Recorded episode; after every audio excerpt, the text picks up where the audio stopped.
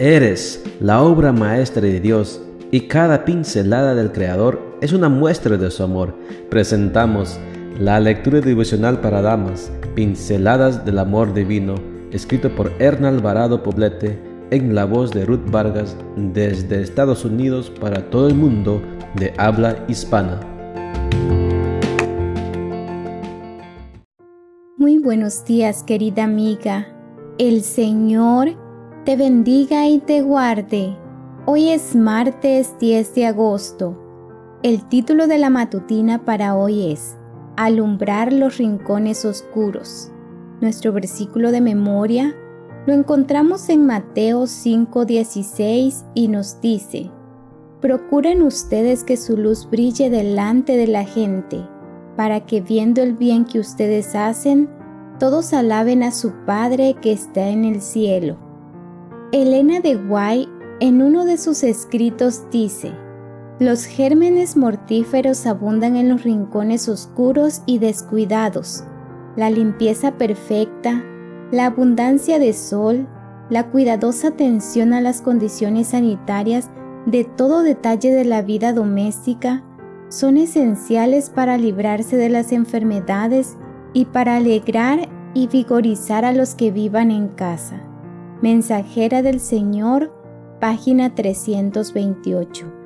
La ausencia de luz, la acumulación de basura y la falta de pulcritud son factores desencadenantes de todo tipo de enfermedades. Pero hoy quisiera hablarte acerca de los rincones oscuros de la mente. La falta de higiene mental puede resultar en enfermedad e incluso en muerte. Los episodios traumáticos acontecidos en los años tempranos de la vida como el abandono y el abuso en todas sus formas, son guardados por muchos en forma de secretos, lo que produce que acumulen vergüenza y desprecio de sí mismos. La vergüenza tóxica devasta, aniquila y produce una sensación de inadecuación. Es el mecanismo de defensa que usamos por temor a ser juzgados por acciones negativas que hemos vivido. En estas condiciones, la mente se transforma en un escondite oscuro que no permite la entrada de la luz. La esperanza, el gozo, la estima propia, el aprecio por la vida y la gratitud por las bendiciones de Dios desaparecen.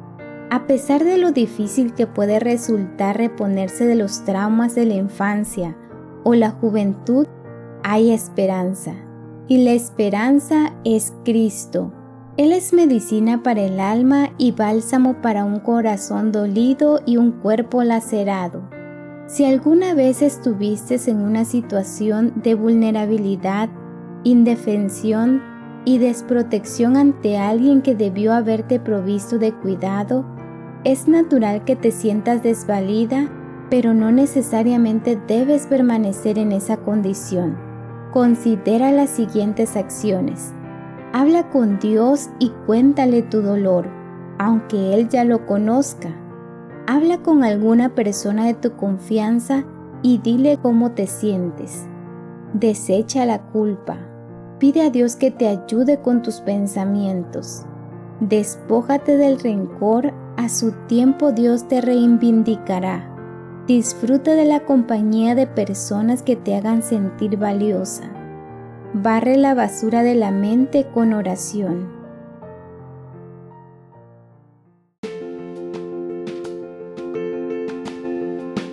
Les esperamos el día de mañana para seguir nutriéndonos espiritualmente. Bendecido día.